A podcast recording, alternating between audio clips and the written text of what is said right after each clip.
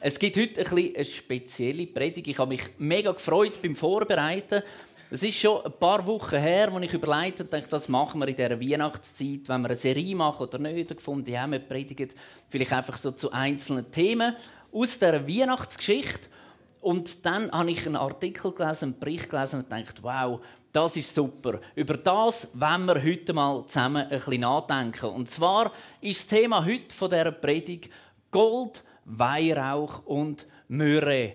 Es sind drei Sachen, drei Geschenke, die in der Geschichte unmittelbar mit der Weihnachtsgeschichte, so wie es unser Verständnis ist, heute da im europäischen Raum vorkommen. Und es ist spannend beim Vorbereiten. Ich dachte, wie könnte ich euch das ein bisschen näher bringen? Und ich denke, ich will wirklich die drei Sachen irgendwo erfahrbar, erlebbar, schmückbar, riechbar, wie auch immer machen. Und das wird so ein bisschen das Ziel sein von dem Gottesdienst heute.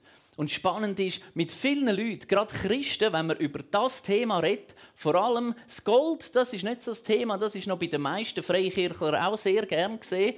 Aber die zwei anderen Sachen, Weihrauch und Myrrhe, ist ganz spannend, was das bei uns Christen und vorwiegend auch gerade Freikirchler auslöst. Ich habe gemerkt, schon beim Vorbereiten überlegt, dachte, also Gold, das habe ich irgendwie zum zeigen, das haben die meisten von euch wahrscheinlich sogar zum zeigen. Und Weihrauch und Myrrhe, wo hole ich das? Und das Erste, was mir in den Sinn kam, war, ich lüte an meinem katholischen Kollegen da in Gstaad. Die haben das sicher. Und da merkt man schon so ein erstes Vorurteil. Wir schieben Weihrauch und Myrrhe automatisch zu diesen katholischen ab und sagen, ja, ja, die immer mit ihrem Weihrauch und den Möhren da laufen durchs Gebäude durch und nebeln alles ein, das ist katholisch. Und wir werden es heute miteinander mal anschauen. Und ich bin mir fast zu 100% sicher, am Schluss dieser Predigt werden wir mindestens das Vorurteil können loslassen Gold, Weihrauch und Myrrhe. Eine Geschichte, wo wir miteinander anschauen von den Sterndeutern, wo in der Bibel steht und lustigerweise sehr oft im Zusammenhang mit dem Krippenspiel, wo man in der Sonntagsschule aufführt, oder sonst die Weihnachtsgeschichte, wo man erzählt, vorkommt. Wer von euch hat daheim so eine Holzkrippe oder sonst eine Krippe mit dem Jesuskindli? Sehr viel. Was steht bei uns um die Krippen herum? Bei wem steht ein Ochs noch dort? Bei einigen. Wer hat das Eseli? Super. Wer hat mindestens Maria noch neben dem Jesuskind? Auch einige. Bei wem stehen denn die drei Könige auch noch dort? Auch einige, die aufheben. Auch das ändert sich vielleicht nach heute Morgen. Wir lesen miteinander mal in Matthäus Kapitel 2, Verse 1 und 2. Dort steht folgendes.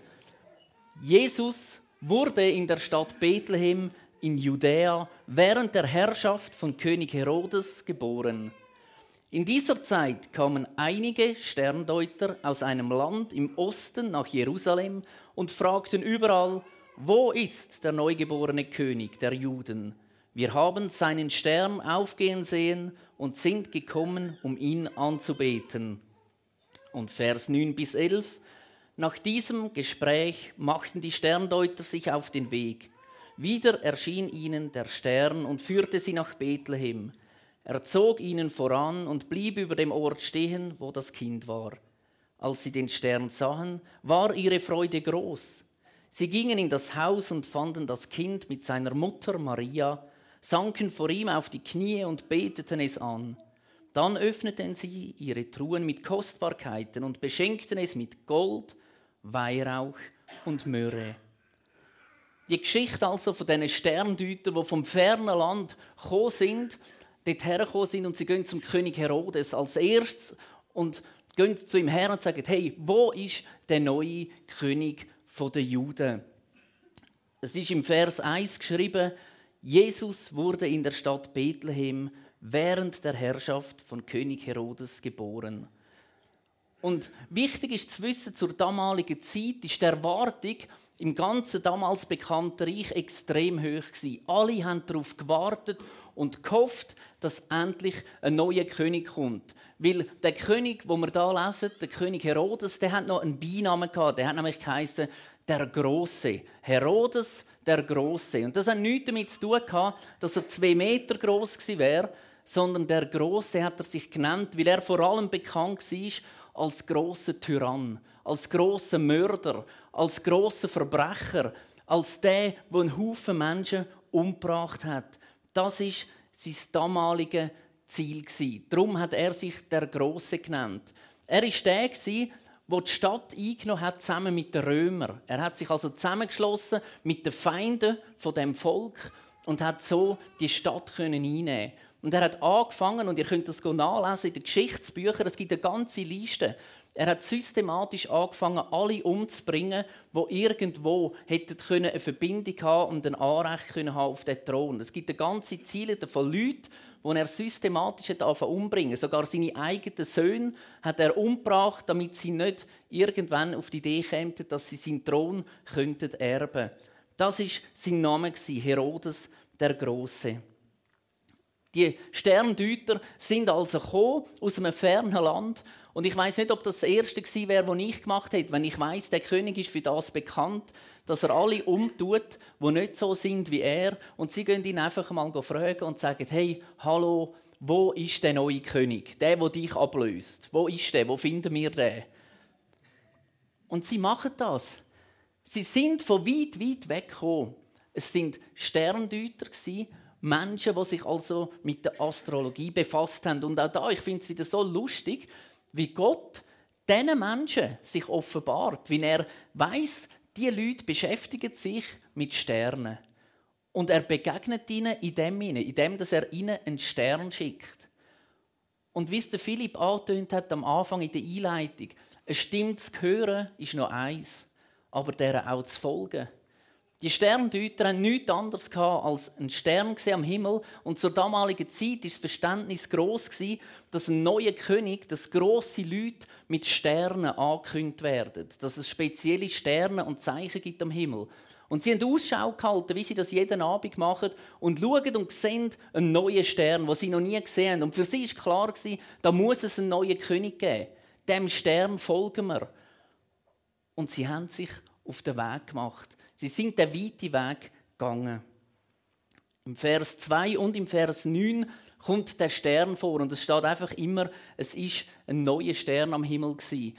Das heißt, man hat auch heutzutage herausgefunden, man kann keine Rückschlüsse ziehen. Also ihr könnt nicht heute Abend rausgehen und schauen, welches ist echt der Stern von Bethlehem war sondern das ist ein spezieller Stern wo man nicht mehr zuordnen kann und wo man auch nicht genau kann sagen, wie das der ausgesehen hat, ob der wirklich so einen langen Schweif hat, wie er über einem Krippli hat, wo wir daheim haben oder nicht, oder ob das einfach ein Punkt war, wo hell geleuchtet hat, das wissen wir nicht.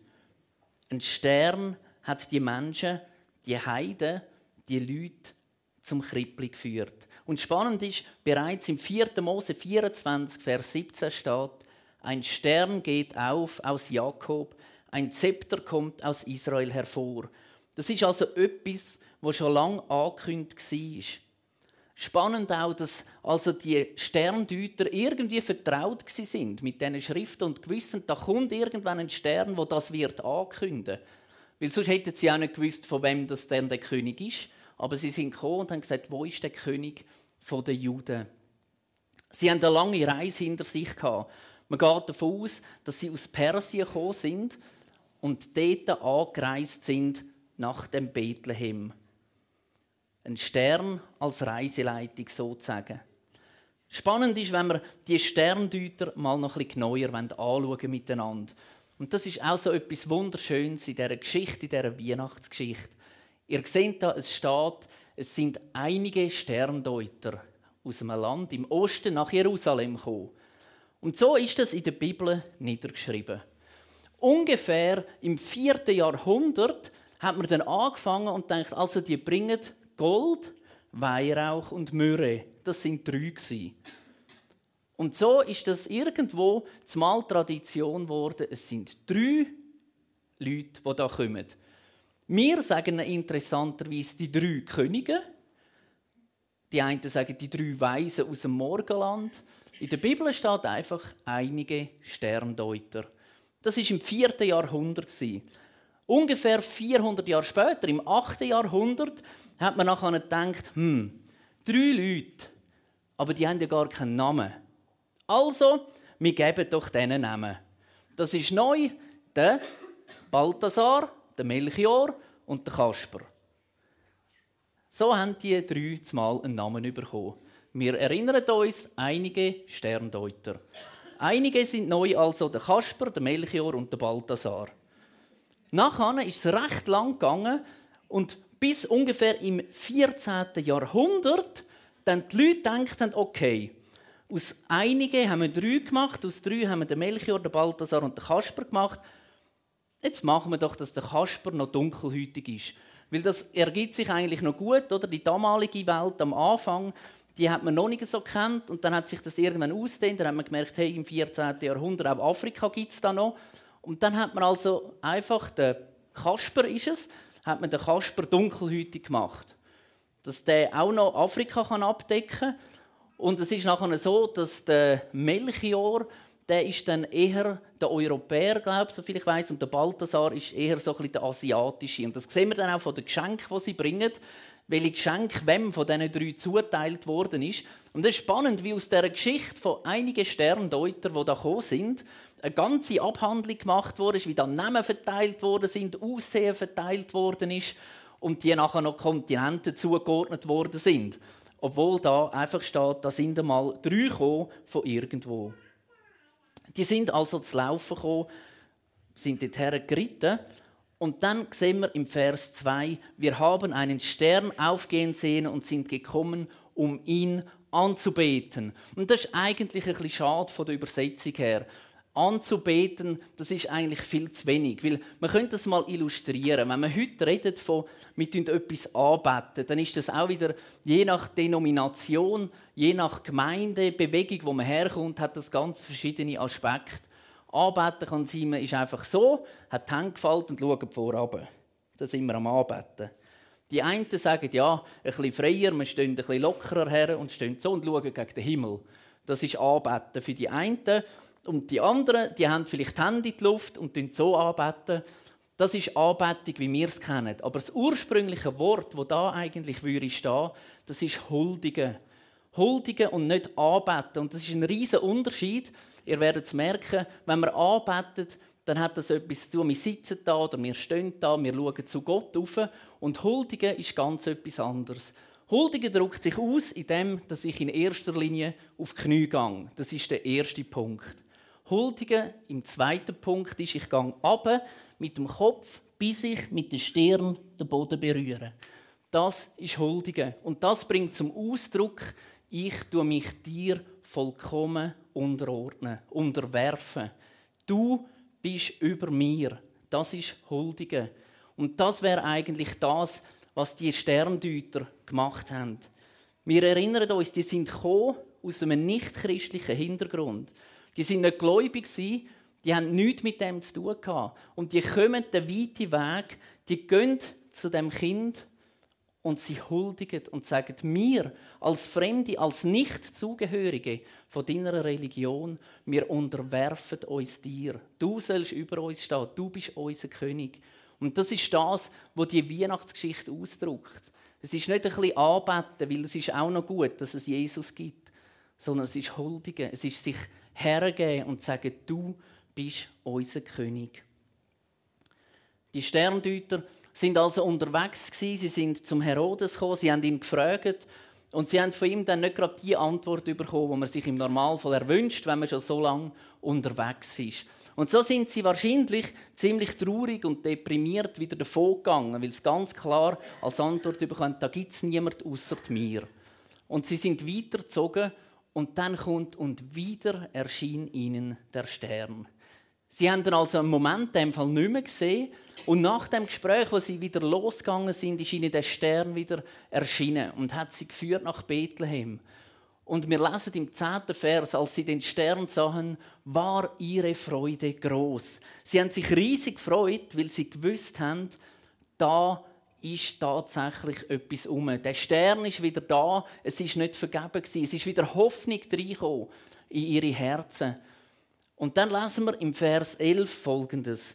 Sie gingen in das Haus und fanden das Kind mit seiner Mutter Maria, sanken vor ihm auf die Knie und beteten es an. Dann öffneten sie ihre Truhen mit Kostbarkeiten und beschenkten es mit Gold, Weihrauch und Myrrhe. Auch dazu eine kleine Zwischenbemerkung zur Weihnachtsgeschichte. Im Vers 11 lesen wir, sie gingen in das Haus. Ja, was für ein Haus? Der ist doch im Stall auf die Welt gekommen, irgendwo im Feld draussen. Was steht jetzt da von Haus? Es geht weiter und fanden das Kind mit seiner Mutter Maria. Ja, hallo, wo ist der Josef? Wieso steht der nicht beim Stall zu, neben dieser Krippe? Also im Normalfall bei einer Geburt ist doch der Josef und Maria, die sind doch dort. Und das hat auch wieder ganz einen spannenden Hintergrund. Die Sterndeuter nämlich, die sind ja gar nicht an dieser Krippe gestanden, sondern die sind einmal gestartet, wo sie den Stern gesehen haben. Und sie haben ungefähr eineinhalb Jahre bis zwei Jahre gehabt, bis sie überhaupt dort sind, wo sie hergekommen sind, zum Herodes nämlich. Und das ist auch wieder spannend, dass im Urtext steht, sie sind in ein Haus gegangen und nicht in einen Stall. Das heißt, sie sind nicht mehr am gleichen Ort gewesen, das Jesuskind und Maria und der Josef, wie sie bei der Geburt sind. Das wiederum macht Sinn, weil der Herodes nachher alle Kinder zwischen 0 und 2 Jährig hat umbringen lassen, alle männlichen, was ja sonst auch keinen Sinn machen würde. Und ziemlich sicher ist der Josef da nicht erwähnt, weil er eben gar nicht da war, wo die hier gekommen sind, sondern er ist wahrscheinlich am Arbeiten, er ist irgendwo seinem Gewerbe nachgegangen und darum haben sie das Kind gefunden, auch nicht das Kleinkind, der Säugling, das Baby, sondern sie haben das Kind gefunden, zusammen mit der Mutter Maria. Das ist ein weiterer spannender Aspekt von dieser Weihnachtsgeschichte. Ihr dürft nach wie vor natürlich die drei Könige um das Krippli umstellen das wird euch niemand wegnehmen Aber es zeigt uns einmal mehr auf, wenn wir die Bibel genau durchlesen und sie anschauen, dann merken wir zumal, es gibt verschiedene Sachen, die vielleicht nicht mehr ganz so sind, wie wir uns das wünschen oder wie das unsere Tradition ist. Was aber sicher ist, ist, die drei haben Gold, Weihrauch und Myrrhe gebracht.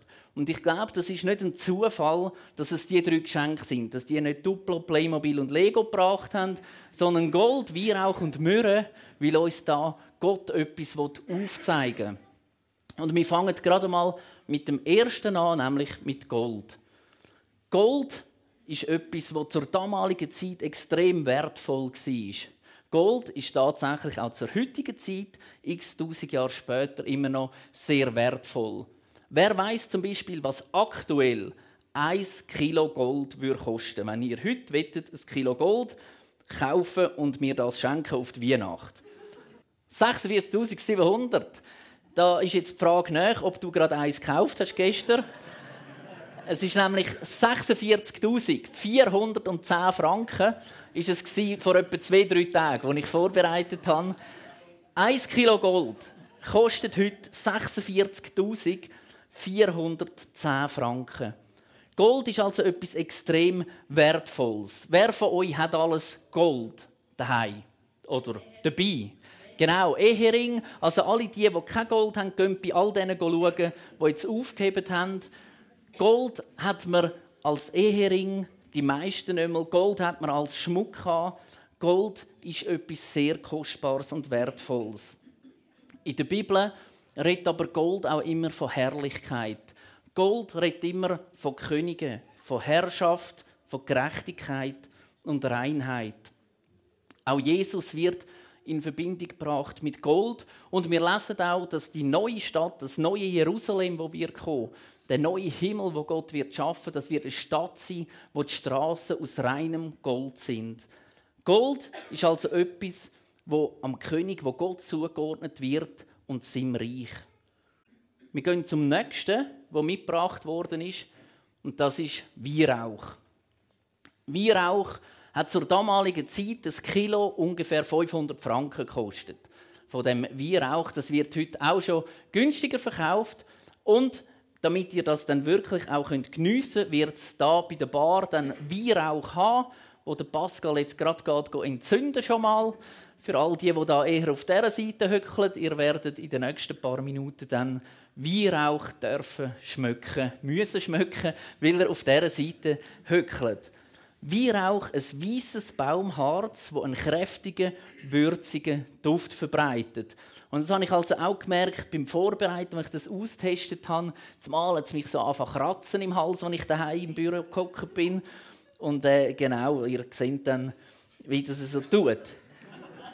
Symbolisch steht Weihrauch für Reinigung, für Verehrung, für Gebet.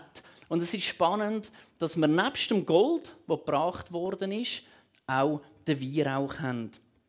Offenbarung 8, Vers 3 und 4 steht, dann kam ein anderer Engel mit einer goldenen Räucherpfanne und trat vor den Altar. Ihm wurde viel Räucherwerk gegeben, damit er es mit den Gebeten derer, die zu Gott gehören, auf dem goldenen Altar vor dem Thron darbringe. Der Rauch des Räucherwerks stieg mit ihren Gebeten von dem Altar, auf dem der Engel sie ausgegossen hatte, zu Gott. Weihrauch ist ein Zeichen für ein Leben im Dienst von Gott.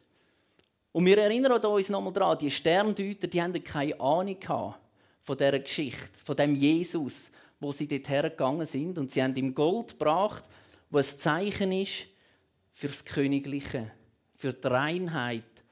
Sie haben ihm Weihrauch gebracht, wo ein Zeichen ist für ein gottgefälliges, ein gottbestimmtes Leben, für Gebet. Und das Dritte, was sie mitgebracht haben, war Myrrhe. Myrrhe ist ein duftendes Harz von einem immergrünen Baum, das sehr begehrt war, auch zur Herstellung von Parfüm, Salböl und aber auch gebraucht wurde für Menschen, die verstorben sind, die man einbalsamiert hat. Wir werden hinten links auch Myrrhe haben, wo der Pascal ebenfalls wird entzünden, entfachen und ihr könnt nach dem Gottesdienst schmecken, was wie genau schmeckt von diesen Geschenken, die da mitgebracht worden sind. Myrrhe, etwas, wo man also auch bei Bestattungen mitbringt und passend natürlich für Jesus, der aufzeigt, der Tod, Jesus wird einen Tod erleben, der nicht einfach normal ist, sondern der wird bitter sein. Myrrhe ist etwas, wo bitter ist, wenn man das einfach so probiert, ohne dass man es verbrennt. Wenn man es verbrennt, dann wird es süßlich, dann kann man es als Parfüm auch brauchen, die Essenzen, aber grundsätzlich ist Myrrhe etwas Bitteres. Spannend ist, auch im Johannes 1939 kommt Nikodemus und sagt, auch Nikodemus, der Jesus einmal in der Nacht aufgesucht hatte, kam und brachte zum Einbalsamieren etwa 30 Kilogramm Myrrhe mit. Also Myrrhe ein Zeichen von jemandem, der muss leiden muss, der Tod erlebt. Myrrhe hat ganz verschiedene spannende Eigenschaften.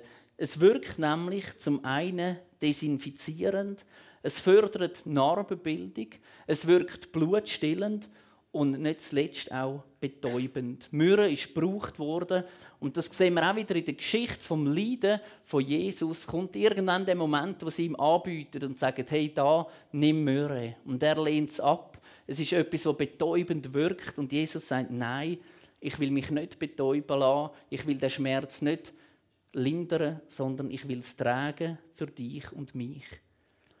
Und so sehen wir also, in dem Matthäus 2 hat Gott Menschen gebraucht, die Sterndeuter, die gekommen sind aus dem Orient und die haben mit ihren Geschenken eigentlich bei der Geburt von Jesus das ganze Leben von Jesus offenbart.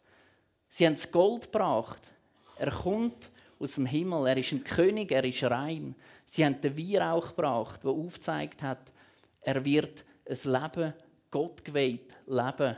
Und sie haben die Myrrhe gebracht, die aufzeigt, er wird sterben, ein bitterer Tod. Und so offenbart sich Gott eigentlich bereits bei der Geburt von Jesus durch die Sterndeuter und zeigt auf, was genau das der Weg von Jesus wird sein.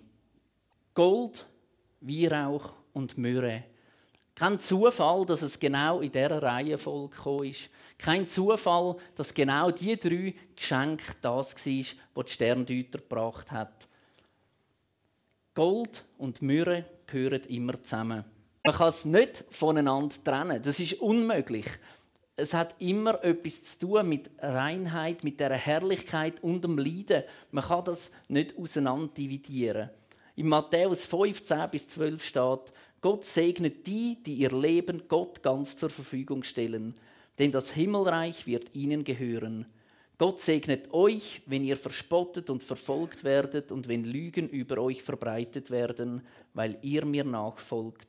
Freut euch darüber, jubelt, denn im Himmel erwartet euch eine große Belohnung und denkt daran, auch die Propheten sind einst verfolgt worden. Gold und Myrrhe gehört zusammen. Und wir sehen das schon im Alten Testament beim David. Der David hat nämlich die Möglichkeit gehabt, er ist zum König gesalbt worden. Er hat nachher müssen flüchten. Irgendwann ist er in einer Höhle.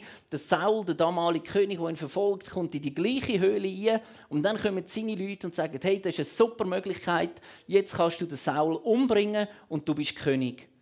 Und der David konnte Mürre, Not, Elend einfach umgehen und direkt gerade zum Gold kommen und König werden. Und er sagt: Nein, das mache ich nicht. Es ist in Gottes Hand. Gott setzt Könige ein und er setzt Könige ab. Und er nimmt auf sich, dass er einen Haufen Schweres muss erleben nachher. Dass er verfolgt wird, dass er muss flüchten, in ein anderes Land muss gehen und so weiter. Aber er nimmt die Mürre, die Not, das Elend, den Schmerz in Kauf, um ans Gold herzukommen. Und ich frage mich, wie sieht das bei dir und bei mir aus? Wenn wir nicht oft die Abkürzung nehmen, irgendwo am liebsten gerade zum Gold. Am liebsten beim Essen vielleicht gerade zum Dessert. Der Salat und Suppen und alles, das lassen wir weg. Das Fleisch nehmen wir vielleicht im Idealfall noch mit. Und dann gerade zum Dessert. Und es ist lustig, wie das schon bei den Kindern eingeleitet ist. Wenn du irgendwo hergehst, wo das Buffet hat. Ich habe noch selten ein Kind gesehen, das zum Salat steuert als erstes. Meistens laufen die Kinder doch gerade direkt zum Dessert her. Gerade der kürzeste Weg zum Gold, zu der Belohnung, zum Himmel dorthin will man gerade direkt steuern. Kinder lieben Dessert und ich glaube, uns geht es nicht anders. Spannend ist, es gibt kein Gold ohne Myrrhe. Und ich werde euch ganz kurz noch etwas aufzeigen. Man sagt eine Allegorie. Es ist etwas, wo man nicht unbedingt sagen kann, das ist erwiesen, dass das so muss sein. Aber es lässt sich zumindest herleiten. Und was ihr mit dem macht nachher, das ist euch überlassen. Aber ganz spannend ist, wenn wir miteinander mal die Stiftshütte noch ganz kurz anschauen, wo ganz am Anfang vorkommt ja im Alten Testament in der Bibel. Ihr seht hier die Stiftshütte und da wäre also Bundeslade gewesen. Da ist nachher der Räucheraltar und da ist der Brandopferaltar. Jetzt ganz spannend ist, Bundeslade, aus was ist die gemacht worden? Gold. Genau, Gold, jawohl, und Zedern. Aber Gold ist das Hauptbestandteil, wo da die Bundeslade ausgemacht hat, wo da gestanden ist. Außerhalb von der Bundeslade da ist also der Räucheraltar und da der Brandopferaltar. Und es steht in der Bibel, dass Gott dort bei der Bundeslade ist und dort den Leuten begegnet hat oder von dort aus geredet hat zu seinem Volk. Und wenn wir schauen, wenn Gott von daher geredet hat, und zu seinem Volk rausgeredet hat, dann schaut er vom Gold her durch den Weihrauch, durch den Räucheraltar raus zum Brandopferaltar. Es ist der Weg, wo Jesus gegangen ist. Er ist aus der Herrlichkeit von Gott gekommen. Er ist, hat ein Leben gelebt, Gott wohlgefällig und ist am Schluss gestorben am Kreuz und hat den bitteren Tod von der Mürre auf sich genommen. Umgekehrt Menschen, die, Gott, die zu Gott kommen wollten, die sind von da gekommen und als erstes beim Brandopferaltar ankommen. Bei den Mürren, beim Kreuz, beim Tod, dort, wo der Tod geherrscht hat. Von dort ist man weitergegangen nach Hause und da war der Ort vom Weihrauch, ein Gott wohlgefälliges Leben zu leben und so kommt man zum ewigen Gold. Und das ist nicht etwas, wo man theologisch kann abhandeln und sagen, das ist so gewesen, will. Aber es ist spannend, dass da in dem Bild inne und das finde ich schön, irgendwo das wieder aufkommt von Gott, der schon von Anfang an den Blick hat und gewusst hat, hey, es geht nicht ohne ein wohlgefälliges Leben und ohne dass Schmerz und Not dazugehört, dass man ins Reich von Gott kommt. Und Jesus, wo der Weg umgekehrt gegangen ist. Gold, Weihrauch und Myrrhe. Es sind nicht zufällig gewählte Geschenke, sondern es ist etwas, wo Gott gebraucht hat. Gott hat mit dem etwas aufzeigen. Und ich wünsche mir, dass wir das mitnehmen können. Die Zeit, wo wir jetzt drinstehen, in die Adventszeit, dass es eben nicht einfach nur um Gold geht, und alles andere uns nichts angeht, sondern wir auch ein Gott wohlgefälliges Leben, Gebet, Zeit mit ihm zu verbringen, gehört ebenfalls dazu wie die Mürre. Der Schmerz, Not, manchmal vielleicht auch das Leiden. Und der Philipp hat es schon angesprochen. Es gibt Menschen, für die ist Weihnachten nicht einfach nur Gold. Für die ist Weihnachten vielleicht viel mehr Mürre.